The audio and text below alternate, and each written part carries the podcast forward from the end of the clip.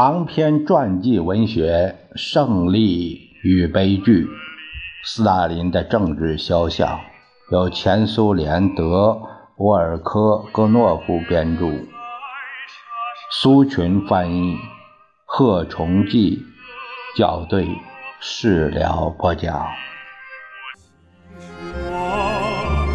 在这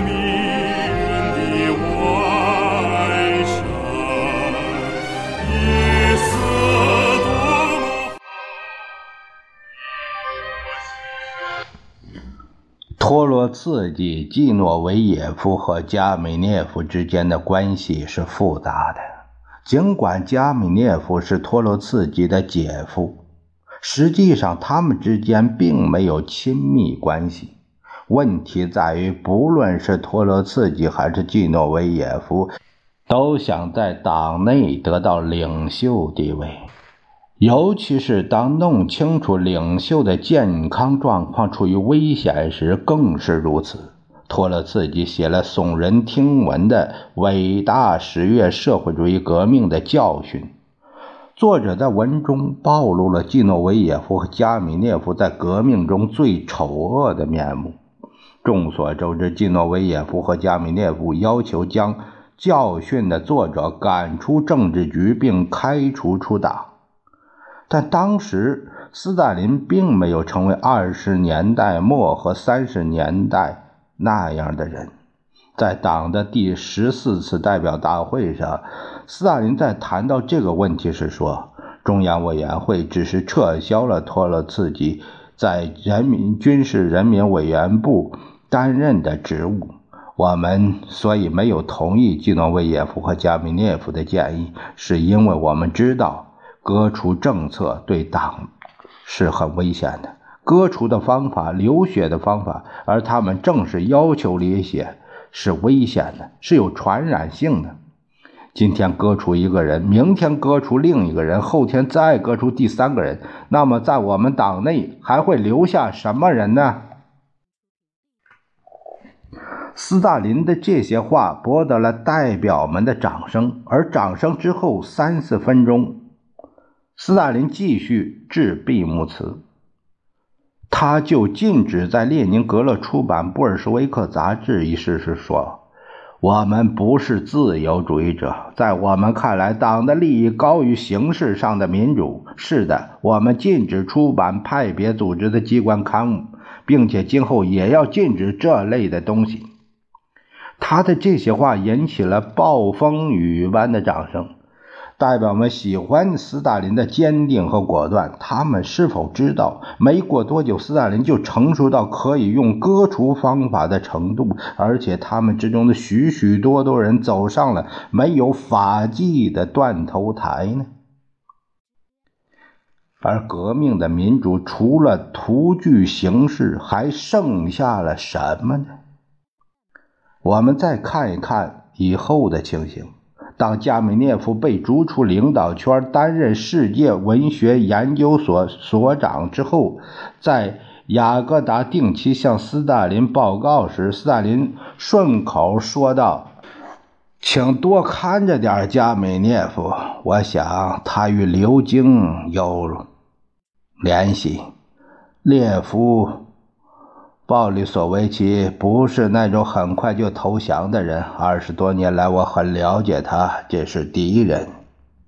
因此，雅各达也就经常看着加米涅夫。一九三四年，加米涅夫被逮捕、被审讯、被判刑五年，很快重新审讯，把他的刑期增至八年。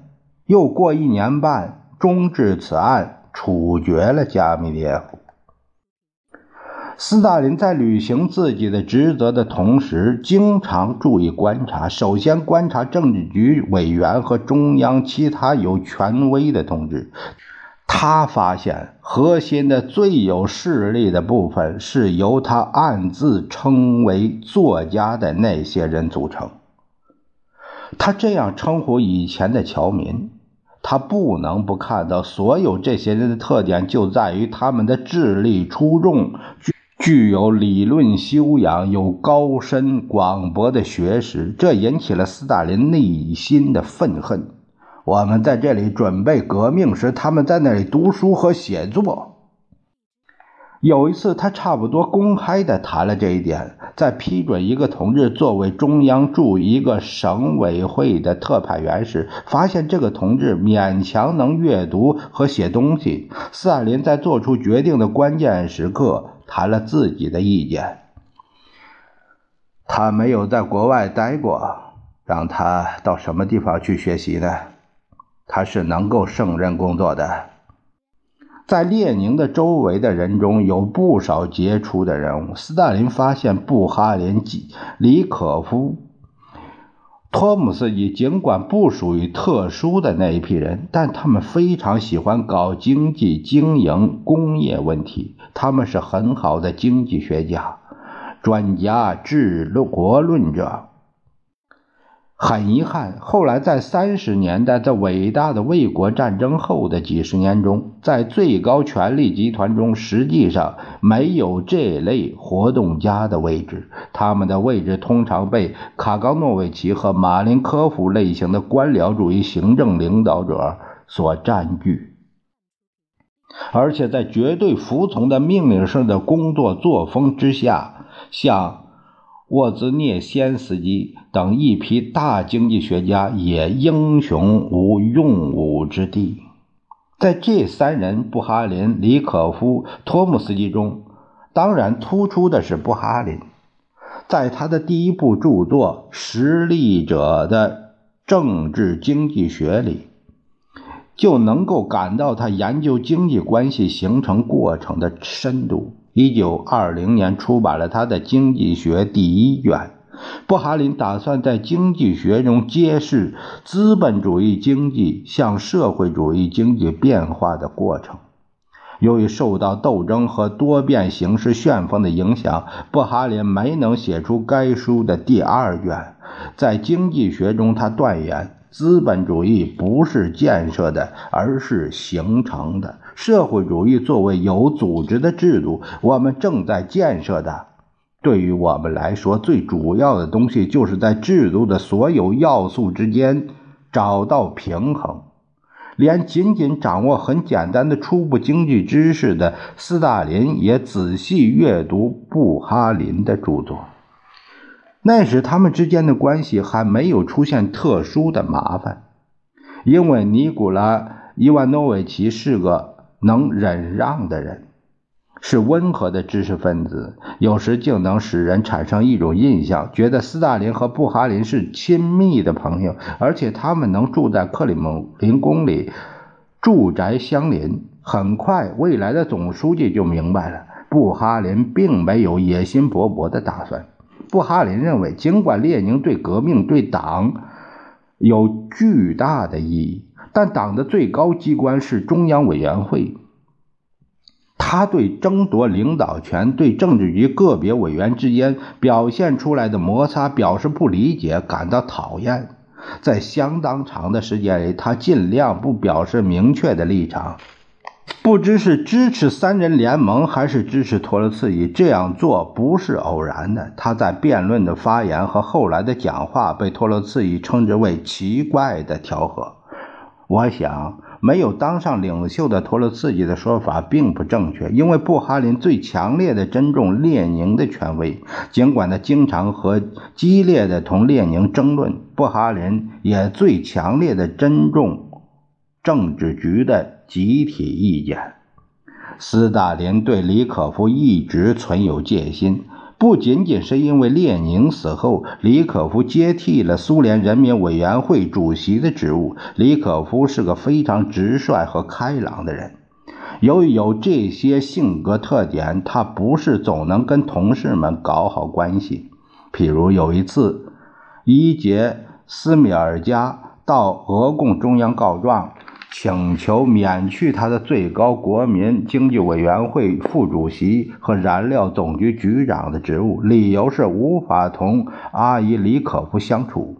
列宁看了斯米尔加的信后，给斯大林写了一个这便条，建议暂不要免去斯米尔加的职务，认为党员之间关系能够调和好，而且也应当调和好。李可夫通常是想什么就当面说什么，而且他写文章也是这样。一九二二年，他写了一篇文章《国家的经济状况和今后工作的设想》。实际上，李可夫支持新经济政策，反对以指令方式解决经济问题。俄罗斯国家电气化、第聂伯河国家建筑工程。土耳其斯坦西伯利亚铁路合作化运动的发展，第一个五年计划以及社会主义国家其他难忘的基础工程，都是同李可夫的名字联系在一起的。正是李可夫在后来竭力使斯大林及其战友们相信，社会主义当不断完善和发展商品货币关系，而不是限制直接生产者的经济自主权。可惜。话不投机。二十年代末期，斯大林早已拥有了举足轻重的政治声望了。有一天，在讨论有关集体化的通常指令后，李可夫对斯大林直截了当地说：“您的政策没有经济意义。”总书记不动声色，但是并没有忘记这句评语。斯大林什么也不会忘记，他那冷酷的电子计算机似的记忆，胜似千计的名字，事实事件牢牢地储存在自己的脑细胞里。他也没有忘记列宁十分赏识李可夫，领袖的著作中有一百九十八处提到李可夫的名字。并不比斯大林少多少。作为苏联人民委员会主席，李可夫从1926年就主持劳动国防委员会、科学和科学思想促进委员会的工作。斯大林没有忘记李可夫1922年3月在莫斯科苏维埃全会上发表演说时，不能容许再次使用战时共产主义的说方法。并且尖锐地批评那些攻击新经济政策的人，认为这些攻击是非常有害和危险的。他要求不在农村使用暴力。他说：“那里需要遵守革命法治。”过了许多年，阿伊里可夫在中央全会上做了他一生中最后一次发言。他批驳了关于间谍破坏和恐怖活动的耸人听闻的指控。斯大林不知为什么想起李可夫做地下工作时用的党的化名叫弗拉索夫，而且还有李可夫曾用以内务人民委员会身份进入苏维埃第一届政府。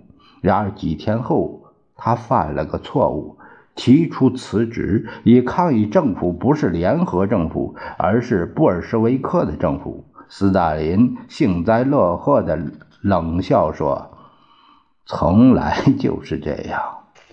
布哈林和李可夫不知为什么对俄国农民的命运感到特别不安，可是托洛茨基则认为这是革命改造的材料。